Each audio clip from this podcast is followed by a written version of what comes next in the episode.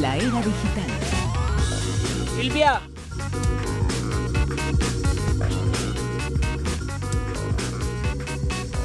La que repasamos, que ha estado a punto de caerse durante esta semana. Ha sido tremendo el ataque que ha sufrido el mundo digital. Javier Sevillano, muy buenas. Buenas noches, Bruno. El viernes eh, por la tarde se cayeron muchas webs, algunas eh, de las más eh, importantes, y todo se debía a que había un ataque cibernético. No se sabe exactamente cuál era su origen, pero los efectos sí se conocen. Fue la caída de algunas de las grandes páginas eh, web del mundo. Del mundo, en efecto. Aquí en España nos enteramos por la tarde, pero ya en los Estados Unidos, en la costa este, eh, fue unas, unas horas antes. Eh, ha sido el mayor ataque cibernético eh, que se ha dado en los últimos 10 años y ha sido de una forma diferente a como hasta ahora mm, se venían produciendo. El, el- el gobierno americano ya venía avisando la semana pasada de que los hackers estaban eh, procediendo a, a lanzar una serie de, de ataques próximos, que ha sido realmente este, eh, con, una, con un sistema denominado DDoS en sus siglas eh, eh, en inglés, que es simplemente la denegación de servicio por parte del servidor. Mm, Hay Previamente, una gran cantidad de demandas eh, de entrada. La página web, es. al ser tan grande, no lo peta, puede asumir, peta, revienta y, y- entonces, y entonces se se inhabilita cae de cara al público. Y cuando eso pasa, no en una web, sino en muchas, eh, pues, no, pues es un ataque masivo, Masivo. A, a muchas webs. La- el- el- Una de las eh, afectadas, eh, perdona Javier, Sí. fue Twitter. Twitter, entre otras muchas. Tengo aquí Eh, una, una, de las importantes, pero ¿qué haría la gente sin poder insultar? poder, exactamente. Madre mía, qué cosa más eh, tremenda él. Bueno, pues el sistema ha sido que bueno, los, los hackers eh, previamente estuvieron mandando malware que son eh, para infectar a un montón de, de sistemas informáticos que en esta, en esta ocasión han sido fundamentalmente eh, aparatos que, conocemos como los de Internet de las cosas, eh, no tanto... eh, ordenadores, los famosos ordenadores portátiles o, o- o sobremesa, sino más los relacionados con eh, Internet de, las cosas que ahora mismo están en todas partes. Entonces, durante un tiempo eh, este malware ha ido proliferando por todos estos aparatos tecnológicos y en un momento dado, concretamente el viernes, pues ya es cuando se lanzó. El ataque definitivo hacia, concretamente hacia una empresa concreta en, en Nueva York contra DIN DNS, que es realmente la que proporciona la dirección IP cuando nosotros escribimos algo en, en el buscador, eh, entonces eh, eh, esa, esa em, palabra se convierte en una, en una IP, que es esta empresa la que encargada de eh, orientar el, el tráfico. En de momento, reescribir, reescribir, lo que ponemos. Nosotros ponemos un nombre propio, lenguaje- pero en realidad lenguaje propio, son una serie de números. Y quien da esos números, Es, eh, algunas entre de las eh, páginas eh, web, es, esta, empresa, que fue la atacada. No se entonces- atacó a esas páginas en concreto. No, no en concreto, sino por medio del servidor de, de esta empresa, de los servidores de esta empresa. Empezó primero a, le- a ralentizar el tráfico y llegó un momento que ya eran tantos miles de millones de, de peticiones de, IP en, en- en- en fracciones de segundo que lo que ocurrió es que los servidores llegaron a eh, ofrecer el DDoS, que este del que hemos hablado, que es la denegación de, de servicio porque la- los servidores no, no dan pie a más. Eh, ¿Qué ¿Hay ocurre con todo eso? Ha habido, hay sobre sospechas. quién puede ser? En principio se sospechó, pues ya sabes, de los gobiernos chinos, del gobierno eh, norcoreano y del, eh, de, de Rusia también, pero parece ser que en esta ocasión no viene de ninguna de estas organizaciones gubernamentales, sino que mm, no se sabe todavía. Es muy difícil llegar a saber quién realmente ha podido mm, lanzar estos, estos ataques. ¿no? Eh, hay gente que ya se han dado, eh, Anonymous eh, lo ha reivindicado, pero también hay por ahí otra organización que también lo han reivindicado. Total, bueno, pues están jugando un poco al despiste también. Pero yo- Anonymous, eh, cuando hizo ataques en el pasado de Sí, forma no lo oficial, hizo, eh, no- lo no lo han hecho, anunció exactamente, y, y- además eh, una formaba forma parte de una acción. muy ¿no? concreta y a Claro. webs muy concretas. ¿no? En esta ha sido bueno una, a una escala tan, tan inmensa que en esta ocasión pues eso ha, ha- ha afectado a Twitter, a Amazon, a Netflix, a PayPal, a- incluso al, al New York York Times, eh, bueno, pues a Spotify también y a multitud de, empresas. El primer ataque se registró en la costa este de los Estados Unidos eh, y quedó un poco pues aislado ahí, pero posteriormente volvieron a, lanzar otro ataque y ya se afectó casi a nivel mundial. Bueno, en España, Javier, ha habido también afectados. Sí, sí, aquí yo concretamente yo me di cuenta sobre las cinco y pico, las seis de la tarde, que fui a abrir eh, eh, Twitter y estaba en ese momento suspendida la, la, posibilidad de acceder, ¿no? Y, luego posteriormente ya, pues sí, ya se dio cuenta que había otras, otras también eh, páginas afectadas, ¿no?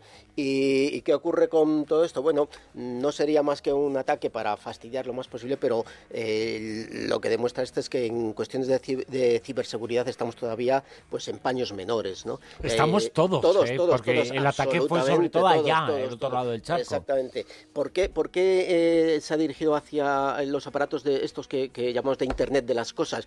Pues como puede ser, por ejemplo, nuestra televisión inteligente y, bueno, mm, los fabricantes de, estos aparatos de Internet de las cosas mm, tienen un poco descuidado las actualizaciones, eh, los firmwares con las que están fabricadas eh, las últimas televisiones y luego cuando tú ya tienes la televisión de 2, 3, 4 años, normalmente no la actualizan o, se queda un poco desfasada incluso las actualizaciones. Y por eso es más fácil infectar con estos malware que, lanzan los hackers estos, estos aparatos, mucho más fácil que eh, los eh, ordenadores propios, los ordenadores sobremesa o, o los portátiles que normalmente siempre eh, los, los, solemos tener con algún antivirus. No ha afectado a Apple en esta ocasión porque Apple tiene sus propias estrategias para este tipo de, cosas y los sistemas de, de Apple no han, no han sido afectados. De todas formas, también recomendaban que por defecto los aparatos tienen una contraseña, que por lo general nadie cambia esas contraseñas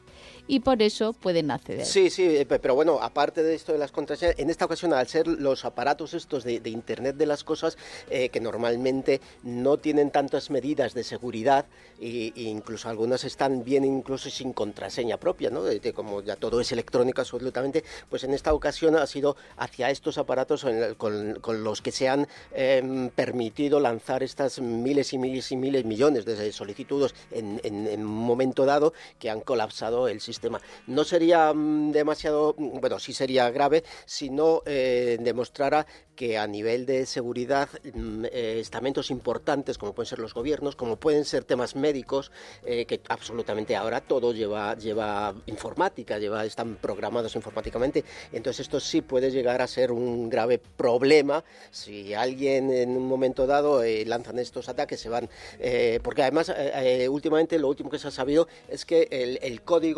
con el que se han lanzado estos ataques ahora eh, eh, ha sido abierto, por así decirlo, y está en la red a disposición de otras personas que puedan utilizarlo en futuros eh, ataques próximos. O sea que, estamos todos un poco atemorizados en este sentido. Esto demuestra que aunque vivimos en la era digital, esa era digital a veces... Muy vulnerable. hubo una prueba bien grande de ello el pasado viernes, viernes por la tarde.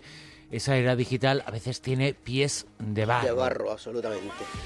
Como absolutamente a veces es eh, dura y difícil, estos eh, días pasados se celebró el Día Internacional para concienciar a la gente sobre uno de los males eh, más terribles que sufren muchísimas mujeres, el cáncer de mama. Hay una aplicación que tú nos vas a contar que su objetivo es fundamentalmente eso, patrocinar o promover, perdón, una serie de herramientas eh, para que se puedan eh, tener alertas sobre determinadas eh, cosas, ¿no? Pues sí, como tú bien dices, el pasado día 19 fue el, Día Mundial contra el Cáncer de, Mama y en, este día pues Samsung apoyó una iniciativa de la Federación Española de Cáncer de Mama para mm, poner al alcance de las mujeres, fundamentalmente jóvenes, que son las que más eh, mm, manejan los, eh, dispositivos móviles, una aplicación móvil que se llama exactamente Cuidap Las, Cuidap APPLAS, Cuidaplas, para que eh, se vayan mm, acostumbrando, por así decirlo, a mm, controlarse, por así eh, decir, ellas mismas eh, la posibilidad y detectar en, un futuro inmediatamente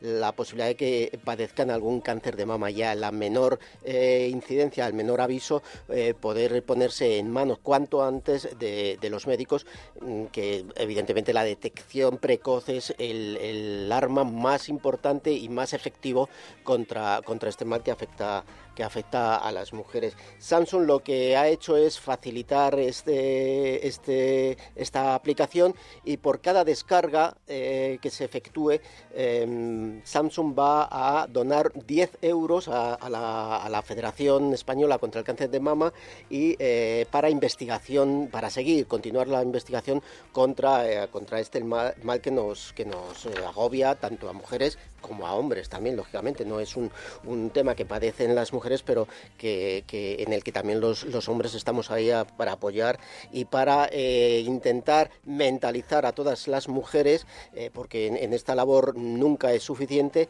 para que se hagan las, em, oportunas revisiones que eh, los médicos les mandan y, llegue toda esta prevención a, todos los lugares del planeta, ¿no? De que es, lo eh, lo, que pretende un poco todo este tipo de acciones. Hemos estado revisando un poco la aplicación y bueno, mira, eh, nos está avisando que incluso en donde hemos descargado la aplicación que ya se está bajando la batería.